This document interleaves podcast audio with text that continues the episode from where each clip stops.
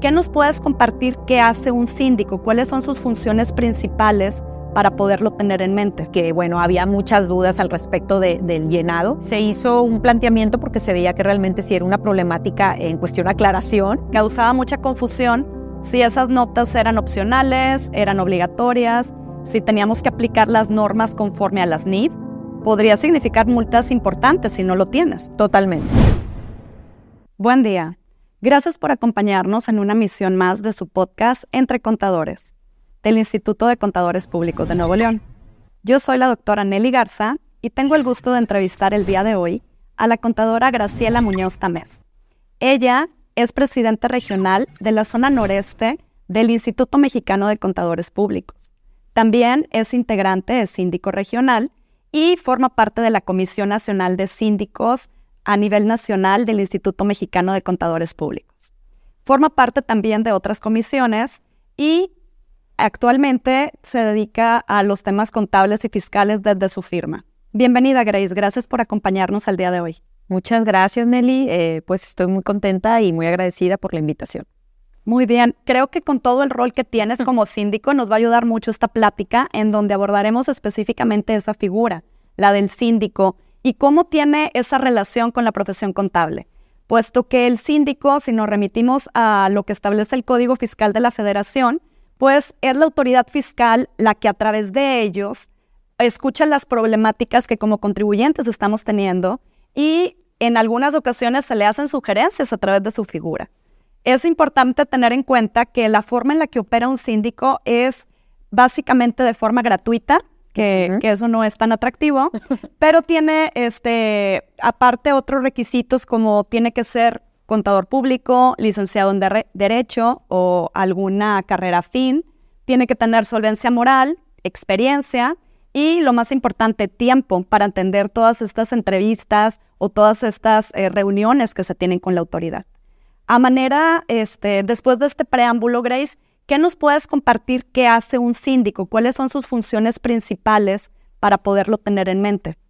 Sí, mira, eh, bueno, eh, si queremos conceptualizarlo de una manera sencilla y corta, el síndico del contribuyente es eh, una figura que representa una agrupación, que en este caso es el Instituto Mexicano de Contadores Públicos, que cuenta con reconocimiento del SAT. como sabemos y lo mencionaste, está contenida esta figura dentro del Código Fiscal de la Federación y también pues cuenta con reconocimiento, este, obviamente del Instituto Mexicano, pero además conocimientos técnicos este, en la materia. Eh, para fines prácticos, yo lo resumiría como un canal de información entre el contribuyente y las autoridades fiscales. Es básicamente ese puente, como bien lo comentas, en donde nos apoyan a resolver esas problemáticas que como contribuyentes vamos generando y no sabemos a quién recurrir. Es correcto. Ahora, es importante tener en mente también que a través de ustedes, muchas veces la Secretaría de Hacienda y Crédito Público expide reglas de carácter general debido a los eh, planteamientos que ustedes le hacen llegar. Y eso nos ayuda a todos como contribuyentes, como asociados en este caso. Más adelante vamos a abordar esa parte, pero nada más este, para irlo introduciendo el tema de hasta dónde llega todas las funciones en las que nos vemos beneficiados todos. Así es. Ahora, es importante resaltar qué condiciones debe de tener una problemática, porque muchas veces nos enfrentamos a, una, a un sinfín de, pues, dilemas en el cumplimiento de alguna obligación y ustedes elevan esa problemática a un planteamiento. Entonces, ¿qué condiciones debería de tener esa problemática para que ustedes puedan llevar el planteamiento a través de, su gestión como síndicos? Mira, eh, bueno, principalmente la regla general es que sea una problemática eh, generalizada, para todos los contribuyentes. Y si no para todos, pues para una gran mayoría. Eh, tratándose de un caso particular, y si quiero poner un ejemplo, a lo mejor eh, pues algún problema que tenga un contribuyente en específico con algún crédito fiscal este, o alguna multa, pues no podría ser gestionada a través de síndicos porque no se considera una, una problemática generalizada. Tiene que haber este, ese, esa palabra, eh, ese concepto muy marcado de generalidad y, básicamente, de entrada, creo que por ahí tenemos que iniciar para que esto se considere o se pueda subir a un planteamiento. La segunda condición, pues, sería que, lo puedas tú subir este, a través de, la plataforma que el SAT tiene para el programa de síndicos, que se llama SAPS. y a, través de esa plataforma ahí debe de subirse ese planteamiento, esa problemática en forma o en nombre de planteamiento. Eh, tengo que agregar también aquí que, bueno, y es muy importante que sepamos que los síndicos no podemos este, proponer algún cambio de ley, ¿sí? Alguna reforma de ley. O sea, los síndicos podemos proponer, como dijiste, una regla miscelánea, la publicación de alguna pregunta frecuente eh, para aclarar alguna duda de interpretación de ley, este, o podemos solicitar a lo mejor alguna resolución de una problemática de aplicativos, de plataformas, etcétera, que tenga que ver con trámites este, en la operación eh, tributaria de, los mismos este, contribuyentes, ¿no? La continuamente la operación que hay, este, pues todos los días, a lo que nos enfrentamos todos este, diariamente. Exacto. Aquí, resaltando lo que comenta Grace, es importante distinguir cuando algo es general a cuando algo es específico. Cuando algo es específico, la sugerencia es que lo hagamos a través de alguna consulta para que de esta forma la autoridad nos apoye a resolver la problemática. Eh, el tema de que sea general nos ayuda para que más contribuyentes a través de su gestión seamos beneficiados este, con, la respuesta que nos dé la autoridad. Es correcto. Y, que esa respuesta sea publicada eh, de las formas que te acabo de mencionar, ¿verdad? Ok. Aquí también un punto importante es causaba mucha confusión. Recuerdo que algunos planteamientos que, manejamos este, con ustedes manejaba, me daba el tema de la confusión o la duda, el tema de, decir qué contribuyente es el que tenía la problemática. Entonces aquí es importante resaltar que esto es anónimo. Este, simplemente sí tenemos que notificarles a ustedes o enviarles copias de pantalla con el error, el problema, pero no se evidencia el RFC, denominación o razón social del contribuyente. Así es. Eh, eh, técnicamente el planteamiento va igualmente redactado de manera generalizada, tiene que ir fundamentado, es decir, tiene que haber un, fundamento, un soporte, eh, en este caso pues fiscal, ¿verdad? Con leyes en mano y con conocimiento, porque a lo mejor podemos plantear algo que ya viene en, alguna, en algún artículo, en alguna ley o incluso en alguna regla miscelánea y por desconocimiento lo planteamos y, y bueno, por eso mismo el síndico tiene que tener ese conocimiento y esa preparación ¿no? en la materia. Exacto.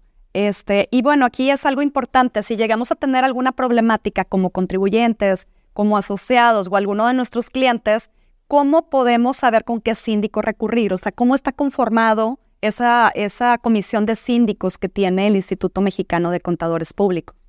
Bueno, eh, mira, está conformado básicamente por dos órganos colectivos. El primero es la Comisión Nacional de Síndicos. La Comisión Nacional está integrada por el presidente a nivel nacional, eh, el vicepresidente, el secretario, cinco síndicos regionales, porque somos cinco síndicos a nivel nacional, cada uno tiene su región. Que tú eres de la zona noreste. En este caso, el instituto incluso de Nuevo León corresponde a la zona noreste y yo coordino la zona noreste. Y luego tenemos eh, al, al, segundo órgano, que es la Coordinación Nacional de Síndicos, y que esta incluye tanto a la comisión como a todos los síndicos locales. Todos los que representan a todos los colegios federados a nivel nacional.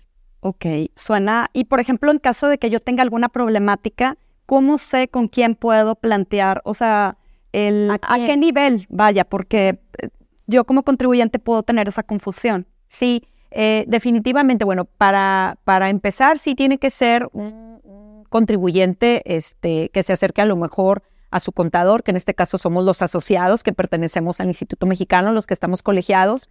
Y bueno, sí, sí tiene que ser una problemática eh, porque básicamente es para los asociados, ¿no? Representamos al Instituto Mexicano, eso sí es importante mencionarlo. Eh, y, incluso es uno de los beneficios, ¿no? De pertenecer a, al instituto, al colegio, a tu colegio federado. Y, bueno, el, aquí la, la indicación sería acercarte precisamente a tu síndico local que es el que te está representando en tu colegio federal. En el síndico, eh, tratándose de los síndicos locales, está el titular y el suplente. Cualquiera de los dos síndicos te puedes acercar y el síndico recolecta, eh, revisa, ve si es viable o no esa problemática para un planteamiento. Posteriormente lo sube a esta plataforma que te comenté de, del SAT, que es para tener esa comunicación con tu desconcentrada.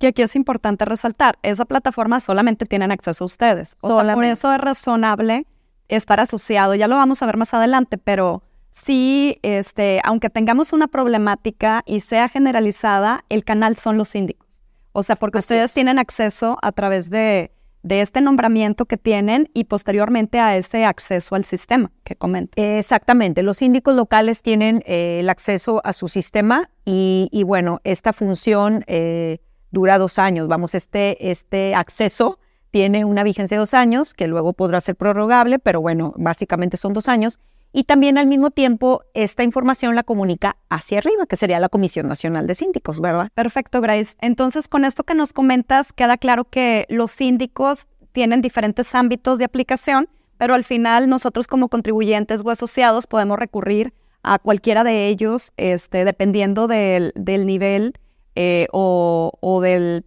problema que tengamos. Así es. Digo, eh, lo ideal es que te acerques primero con tu síndico local.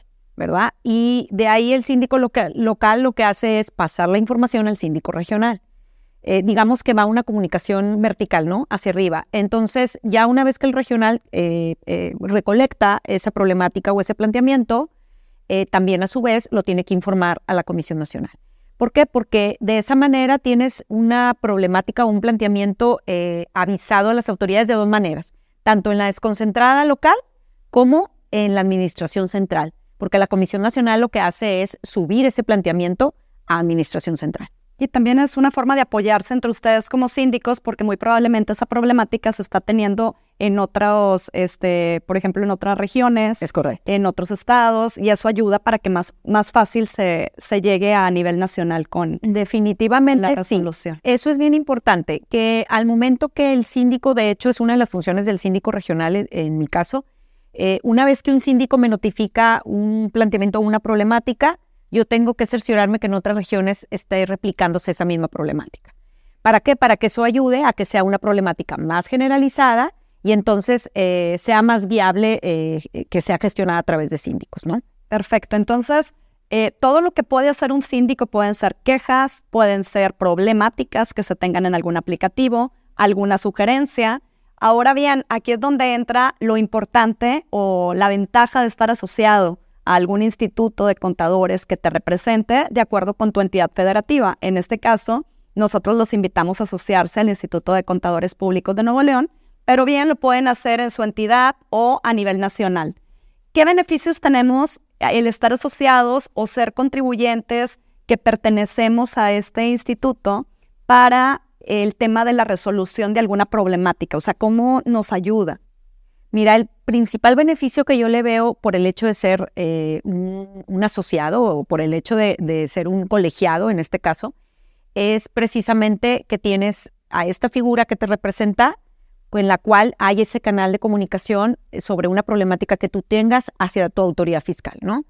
Y eh, pues esto es importante porque sabemos que en nuestra profesión nos estamos constantemente cambiando, este, eh, enfrentando a, diferentes retos y, cambios. Entonces sí tenemos que, eh, tenemos que estar muy preparados, obviamente, y esa es la oportunidad que te da el estar dentro como asociado de, de, un colegio, del colegio, como dijiste tú, de tu localidad, que al final del día el colegio de su localidad está asociado al Instituto Mexicano de Contadores Públicos, ¿no?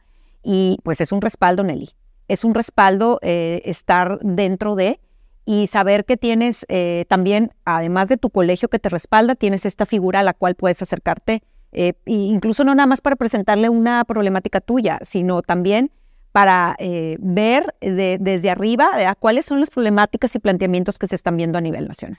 Suena interesante. De hecho, en una ocasión me preguntaba un colega, este, ¿por qué no, o sea, por qué no intentamos el tema de síndicos? Entonces, eh, verdaderamente es algo, es una gran función que, que ustedes hacen y lo que yo le contestaba después de un análisis es, tal vez muchas veces no tenemos el tiempo de poder hacer todas las funciones o el tema también de, de, este, de las carreras que lleguemos a tener o el tema de básicamente todo lo que te piden como requisito, pero sí es indispensable conocer a un síndico. O sea, saber a quién recurrir para, oye, tengo una problemática, ¿qué hago? O sea, es algo que de primera mano te van a ayudar para que se vaya agilizando el proceso. Sí, eh, de alguna manera, a incluso algunas pláticas en diferentes colegios a donde vamos, le ponemos, eh, conoce a tu síndico. Eh, generalmente, pues esa figura a lo mejor está como un poco ahí arrinconada y, no, resalta y si es una figura importante y, si es una figura que realmente trabaja eh, tanto a nivel regional, a nivel local como a nivel nacional. Sí, me consta. Este, me consta que trabajan mucho y, y gracias a esta charla creo que más asociados o más contadores se van a dar cuenta de, de todo lo que hay detrás de un síndico. Esos planteamientos que vemos contestados o que están en algún análisis por parte de la autoridad, ustedes son el filtro para que llegue a la autoridad. Es Entonces, sí es muy importante esta Incluso, como lo mencionan, no nada más es el canal de información, sino es el filtro. Es el filtro. Porque ahí tú puedes saber este, si, si es eh, viable o no eh, que, que, sea gestionado a través de una figura como el síndico. Si conlleva o no. Exacto. Ahora, aquí es importante este, resaltar que ha habido un sinfín de problemáticas que se han presentado. Algunas de ellas han surgido por cambios tecnológicos. Como nos hemos dado cuenta en los últimos años, la autoridad ha implementado un sistema pues más uh, innovador que ha permitido la fiscalización de una forma más eh, ágil, más eficiente. Y es un, ese mismo proceso para que se cree un sistema tecnológico de esta altura, pues en un momento puede tender en, un inicio a fallar. Puede haber algunos errores que la autoridad todavía no detecta. Es correcto. ¿Verdad? Entonces, es básicamente hacerle ver a la autoridad que nosotros también apoyamos la forma en la que está gestionando su fiscalización, sus medios, y es una forma de, este, de pedirle a la autoridad que queremos cumplir, pero en ocasiones es complicado por algún proceso este, que se presente. Es correcto. Sí, eh, y tengo que aquí hacer, pues, adicionar al comentario que tú dices, porque eh, si bien pareciera que el síndico va a ver nada más, ah, precisamente porque representa al contribuyente, pues nada más va a ver ah, por el contribuyente. Y no, al final del día también es una figura que, va a ayudar a las autoridades a que los contribuyentes cumplan de manera más fácil y oportuna con sus obligaciones fiscales. Sí, este, eh, suena muy interesante. Ahora, por el tiempo no vamos a poder tratar todas las problemáticas que, que han este, manejado como planteamientos, pero sí vamos a resaltar cuatro problemáticas que son las más relevantes y ya tú nos comentas cuál es el estatus que se tiene en cada una de ellas. Por ejemplo, la primera fue el tema de las notas en los estados financieros. A manera de preámbulo sobre este punto, el año pasado cambia el aplicativo de personas morales de la declaración anual y pues se nos pedía una información adicional a la que estábamos acostumbrados, incluyendo el tema de los estados financieros. ¿Qué pasaba en, los cuatro estados financieros que se solicitaban en 2022? Bueno, en la anual del 2022, pues venía un apartado de notas y causaba mucha confusión si esas notas eran opcionales, eran obligatorias, si teníamos que aplicar las normas conforme a las NIF, es decir, presentación, revelación, evaluación. Y pues básicamente ese tema lo vimos en enero a través de, charlas que tuvimos con ustedes. ¿Cómo se resolvió esta parte o qué contestó la autoridad, Grace? Fíjate que este fue uno de los primeros planteamientos que se presentó a, inicios del 2023 cuando salió la plataforma y que, bueno, había muchas dudas al respecto del llenado. Y precisamente una de ellas, que fue de las más importantes y las más sobresalientes, fueron las notas aclaratorias. Y sí, eh, se hizo un planteamiento porque se veía que realmente sí era una problemática en cuestión de aclaración por parte de las autoridades. Y la respuesta fue precisamente esa. Sí, sí, sí hubo una respuesta que fue publicada eh, incluso antes de, los, de la presentación, del vencimiento de la presentación de la declaración anual, y fue precisamente esa, que eran eh, notas aclaratorias opcionales, eh, su llenado, y bueno, realmente sí te tenías que apegar a normas de información financiera, ¿verdad? Ya ves que tienes que cumplir ciertos requisitos para que tú tengas que hacer una nota en los estados financieros, y pues básicamente era que no era obligatoria, ¿verdad? Entonces, ese fue eh, una de las problemáticas que favorables. favorables que fue de alguna manera respondida de manera satisfactoria. Sí, y aquí creo que sobre este punto es importante lo que mencionas, el tema de los tiempos, porque nosotros como contribuyentes o asociados o bien eh, que tenemos alguna problemática, sugerencia o alguna queja, pues debemos de tener en cuenta que debemos de recurrir en, el momento que veamos el, tema de, del punto a tratar con ustedes, porque esto nos ayuda a que más rápido la autoridad conteste y te dé eh, la, claridad de qué es lo que la autoridad interpreta. Es correcto, así es. Entonces, sí, bueno, ese fue un planteamiento que fue resuelto de alguna manera, pues rápido. Y bueno, en cuestión de que hubo esa respuesta y se publicó, este, pues bueno, ya el contribuyente tuvo más, más, este, pues más claro, ¿no? Qué era lo que tenía que llenar y cuándo tenía que hacerlo. Ok, bueno, aquí nada más a manera de cierre de esta problemática, este año eh, siguen presentándose dos estados financieros, el estado de resultados y el balance general, y sigue la sección de notas. Entonces ya tenemos la respuesta de la autoridad, que es una opción. Así Ya dependerá de cada contribuyente si quiere esa información complementarla para una eh, mejor comprensión por parte de la autoridad o simplemente no omite esa parte. Es correcto, o sea, simplemente lo dejaron así, opcional. Ahora, un segundo punto que, que también se ha tenido mucho dilema es el tema de la sustitución del CFDI, conocido coloquialmente como factura. ¿Qué pasa si lo quiero cancelar en un ejercicio posterior? Por ejemplo, tengo mi CFDI del 2023 y lo quiero cancelar en 2024 porque la operación no se va a realizar, tuve un error, este, eh, me modificaron eh, la orden de compra, situaciones así que pudiéramos tener. Mira, eh, bueno, aquí de hecho se divide, si lo queremos despegar, en dos problemáticas. Una sería la cancelación de CFDI y otra sería la sustitución. Eh, como sabemos, la cancelación tenemos una fecha límite, este, que es dentro del mismo ejercicio o a más tardar al, tiempo máximo de presentar la declaración anual. En el caso de las personas morales es marzo, en el caso de las personas físicas es el mes de abril.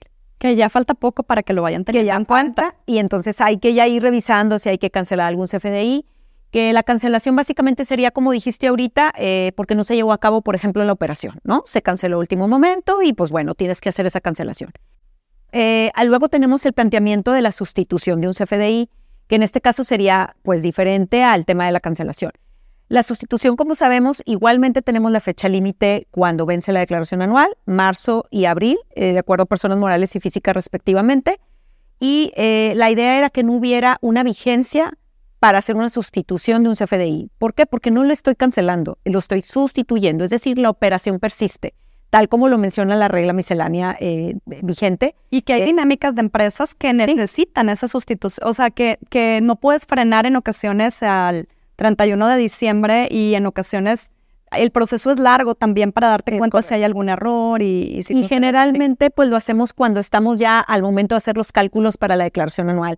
Entonces la sustitución, aquí lo, el, el soporte que le estamos dando a la autoridad o el argumento más bien sería, eh, no te estoy cancelando el comprobante para efecto de un abuso, eh, no sé, por decir, eh, declarar menos impuestos o menos ingresos, etcétera. Lo estoy haciendo porque en realidad hubo un error en el CFDI, pero la operación persiste. Lo único que estoy haciendo es hacer una sustitución de un papel, pero la operación ahí está y lo que yo tengo que aclarar lo voy a aclarar. Entonces la idea es que no haya una vigencia para, para una sustitución de un CFDI y eso es lo que se está intentando pedir a la autoridad, ¿no?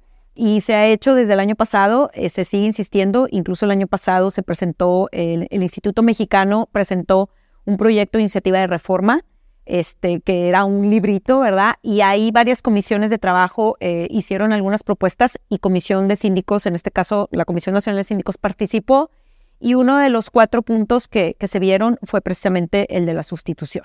Y, y bueno, también otro de los motivos sería que con la entrada del nuevo CFDI 4.0, pues también hubo más errores, hubo más, este, más campos que más campos y, muchas veces, eh, pues también se prestaba a que hubiera más errores, ¿no? Exacto. Aquí entonces es importante resaltar que todavía está este punto de la sustitución en tema de análisis.